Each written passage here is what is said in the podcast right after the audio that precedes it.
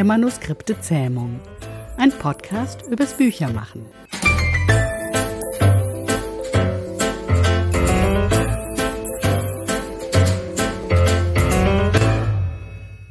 Hallo und herzlich willkommen zu einer neuen Folge unseres Podcasts. Wir sind heute zu dritt. Esther Debus, Dorothea Winterling. Ja, hallo, hier bin ich wieder. Und wir haben heute einen Gast, nämlich Thomas Hoffmann. Guten Tag. Thomas ist Content Coach. Mit seiner Firma Publi for All liebt er es, Autoren und Verlage zu begleiten, von der Projektidee über die Entwicklung der Inhalte bis zur Vermarktung. Und das Thema Vermarktung steht ganz im Mittelpunkt unserer heutigen Podcast-Episode. Aber vorher nochmal, Thomas, Publi for All. Was verbirgt sich denn hinter diesen Namen? Ja, das steht natürlich dafür, dass alle publizieren können, sollten, was meine ursprüngliche Geschäftsidee ist. Heute bin ich da schon ein bisschen davon abgerückt. Ich würde es nicht mehr jedem empfehlen, weil ja natürlich auch die Fähigkeit zu schreiben oder zu formulieren dazu kommt. Und dann ging es eben darum, einen Namen zu finden, der einerseits möglichst eingängig ist und der noch nicht vergeben ist von Google. Auf deiner Website bezeichnest du dich als Inhaltsflüsterer. Ist das sowas wie ein Ghostwriter oder was meinst du damit? Naja, das ist schmeichelhaft, dass du das in die Richtung Ghostwriter bringst, aber es ist was wirklich völlig anderes. Ein äh, wichtiger Punkt meiner Arbeit ist es nämlich, dass ich Autoren, du hast es schon gesagt, Autoren und Verlagen bei der Entwicklung von Inhalten helfe. Und dabei ist es freilich unverzichtbar, dass ich die Inhalte auch verstehe. Und das ist tatsächlich so. Ja, na, das ist, äh, hört sich banal an, aber es ist tatsächlich so, dass ich sehr viele unterschiedliche Inhalte wirklich verstehe. Und dann kommt es sehr häufig vor, dass ich Inhalte, ich, ich lektoriere auch, das ist durchaus mhm. ein wichtiger, ein wichtiger Bestandteil, dass ich so eine, so eine übergreifende Editorial-Lektorieren mache, da kommt es einfach sehr häufig vor, dass ich oft besser verstehe, was die Verfasser oder die Verfasserin gerade sagen will und es aber mhm. nicht so ordentlich ausdrückt. Mhm. Und äh, das ist tatsächlich so, dass äh, ich habe gerade ein Buch für einen Stahlbauunternehmer äh, aus, dem, aus der Wesermarsch lektoriert, was ich auch als, als äh, Agent an den Markt bringen werde. Und das ist ein Mann, der zum ersten Mal schreibt, und der aber das mhm. sehr toll aufgemacht hat und wunderbare Inhalte. Gunnar, Gunnar Barkhorn, der nennt sich der Humanunternehmer. Und der hat mir in irgendeiner Mail geschrieben, er findet diese Fähigkeit von mir manchmal fast schon unheimlich. Das sage ich jetzt nicht, um mich selbst zu beweihräuchern, sondern einfach um, ja, ich finde einfach, das ist wirklich eine besondere Fähigkeit, die mhm. ich da habe.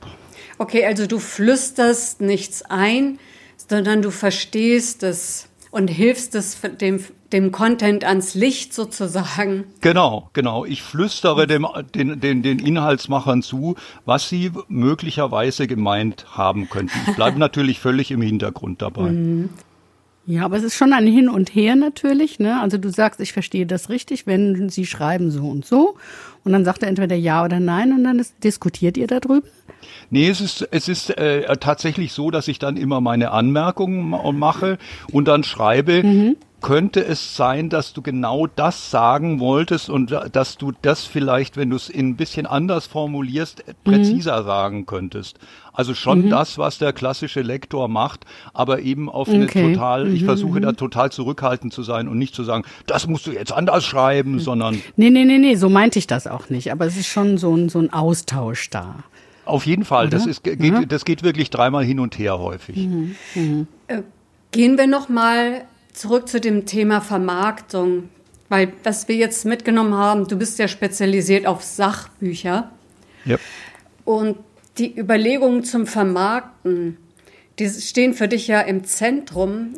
Du sagst, das kommt für dich sogar vor dem Schreiben.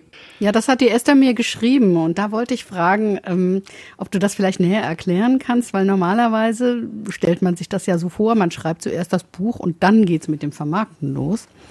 Das ist ja die große Krux äh, in meinem Job, in unser aller Job letztendlich, dass die meisten Autoren das denken, das sei so. Und dann sind sie mhm. im Normalfall in der Situation oder sehr häufig in der Situation, gerade wenn sie das erste Buch schreiben oder das zweite, dass sie im Grunde genommen gar nicht genau wissen, an wen sie es vermarkten. Und sie haben auch vor allem niemanden, dem sie sagen können, ich habe da was Tolles gemacht.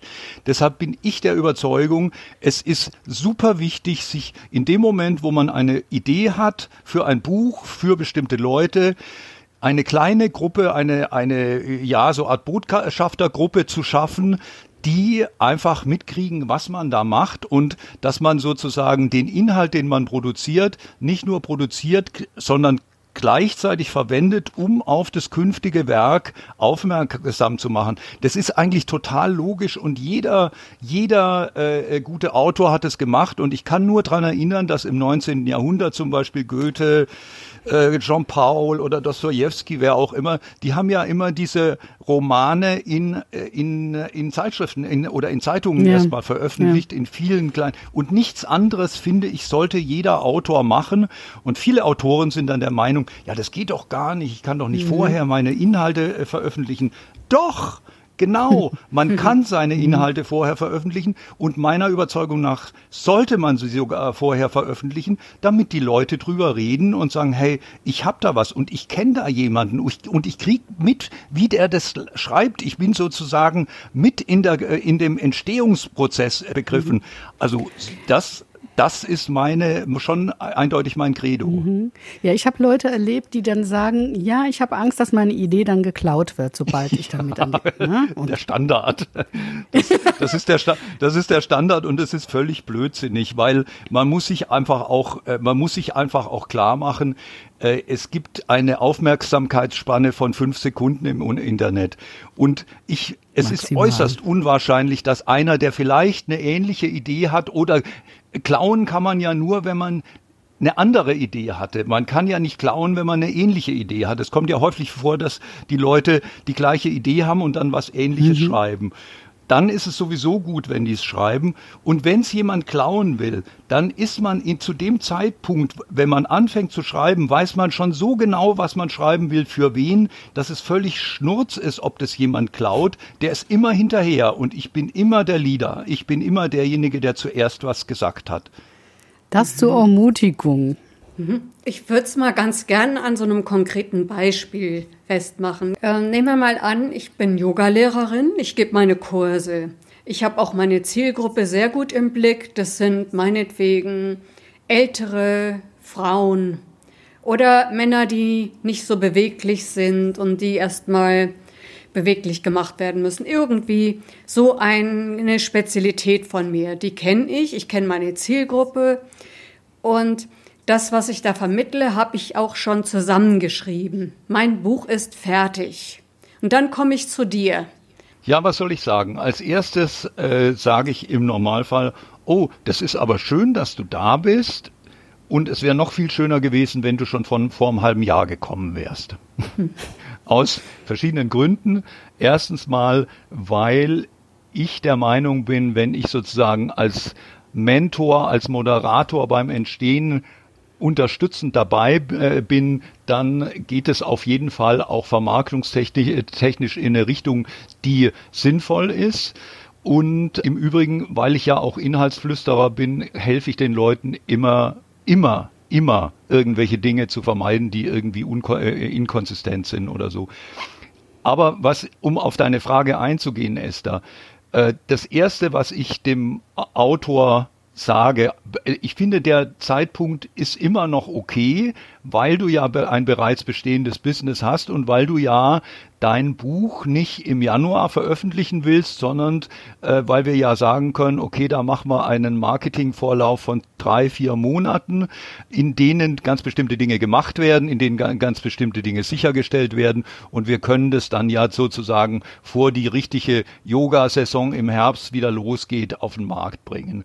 Aber ganz wichtig ist natürlich in dem, also im, im ersten Moment, wenn man sich sagt, so, ich will das jetzt auf den Markt bringen, du hast schon gesagt, du hast eine Zielgruppe, du hast du mhm. auch relativ genau benannt, also beziehungsweise einmal männlich, einmal weiblich. Das ist auf jeden Fall sinnvoll. Ich bin immer noch ganz äh, überzeugt davon, dass es dann sinnvoll ist, zu, der, zu dem jeweiligen Segment einen Avatar zu schreiben, also wirklich die Lieblingsteilnehmerin oder den Lieblingsteilnehmer, weil man in der Ansprache sowohl beim Buchschreiben als auch in der Marketingansprache dann einfach viel konkreter und viel sinnlicher die Dinge rüberbringt, wenn man sozusagen eine bestimmte Person anspricht.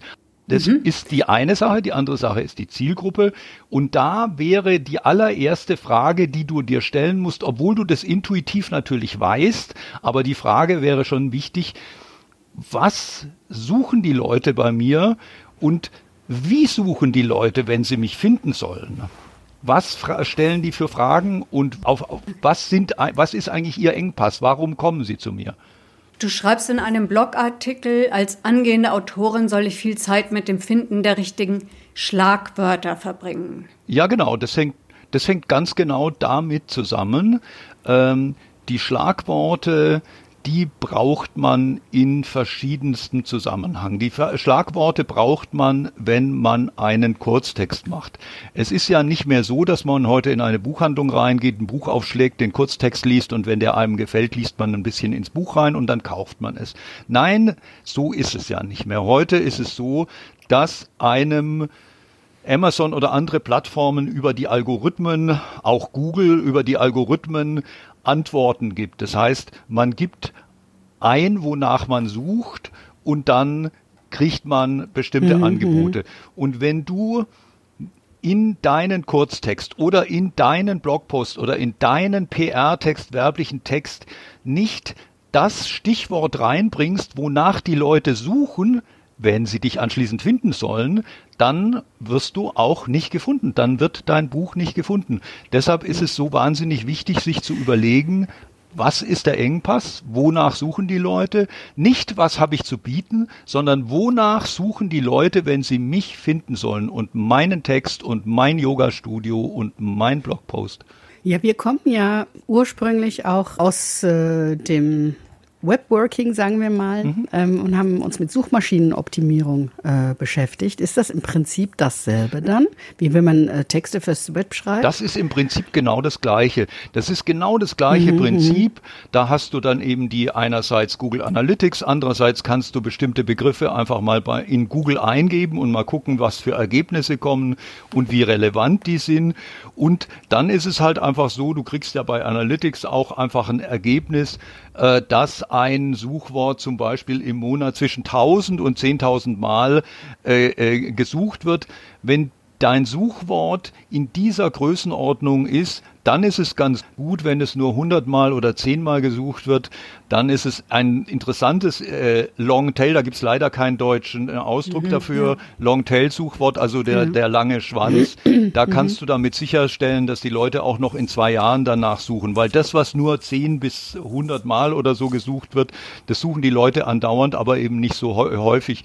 Nur, aber du hast völlig recht, das ist genau das, was die klassische Suchwortoptimierung äh, Such, äh, macht. Und das geht, das geht halt einfach über mehrere Bereiche. Natürlich im Blogpost. Natürlich musst du dein Buch ja auch verschlagworten. Da wird ja, wenn du das dann äh, bei Amazon mhm. unterbringst, da hast du ja dann von sieben bis zwanzig Schlagworte, die du eingeben kannst. Da nimmst du natürlich mhm. nicht irgendwas, sondern das, wonach die Leute suchen.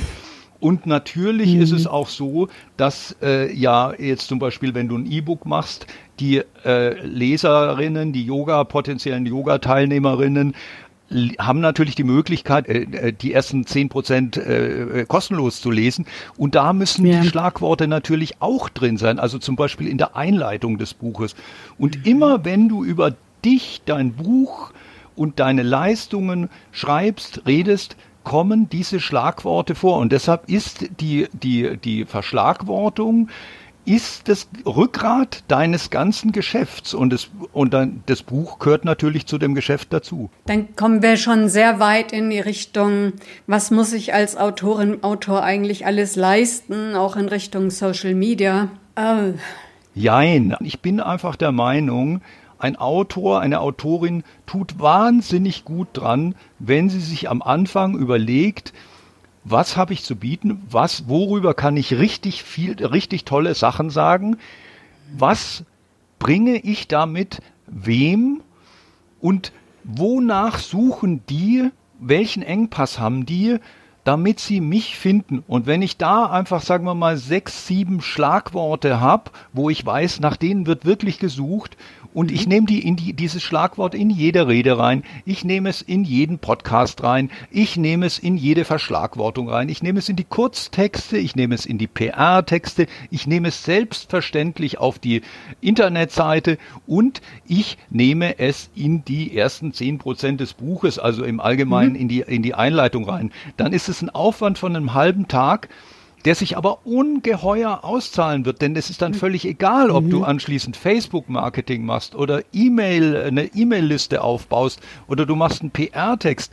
Die Schlagworte sind dann immer da und du brauchst dir da keine Sorgen drum machen, dass es nicht gefunden wird. Das bezieht sich aber jetzt alles auf Sachtexte, richtig? Auf Sachbücher, nicht auf Belletristik, oder? Oder nur zum Teil auf Belletristik? Nö, nö das ist bei, bei, bei Belletristik genauso. Ich hatte jetzt einen Projekt, oder das habe ich schon seit, seit, seit einigen Jahren, das ist ein promovierter Physiker, der hat einen Science-Fiction-Roman mhm. geschrieben und da ist es genau das Gleiche, da muss man sich überlegen, wonach suchen die Leute, wenn sie äh, nach Fiction suchen und dann muss man sich überlegen, was ist da drin, was einerseits Science-Fiction äh, Fiction, äh, mhm. typisch ist was andererseits vielleicht so bisher noch nicht vorkommt und wie man das, das ist dort mhm. genau das Gleiche, das ist dort genau das Gleiche. Ja, und hilfst du denn den Autorinnen dabei, diese Schlagwörter zu finden oder ja, klar. die ja klar, das ist eine meiner Leistungen, mhm. äh, äh dass ich also entweder äh, bei der Verschlagwortung helfe oder Kurztexte äh, schreibe,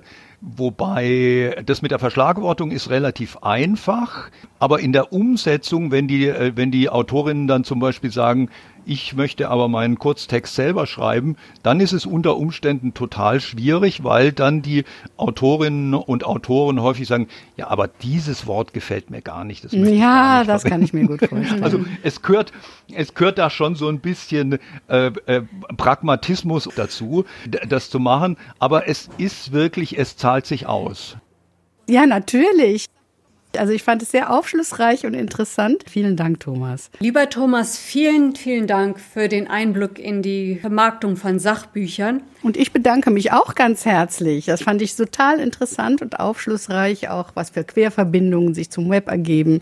Thomas. Ja, ich sage ganz herzlichen Dank euch beiden und ich ende mit den Worten, Zitat aus Dostojewskis Idiot. Ich bleibe bis zum Schluss. Herzlichen Dank euch. okay. Ciao. Wiedersehen.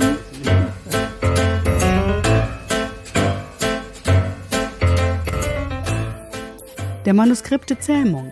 Ein Podcast für Autorinnen, Lektoren, Büchermenschen und solche, die es werden wollen.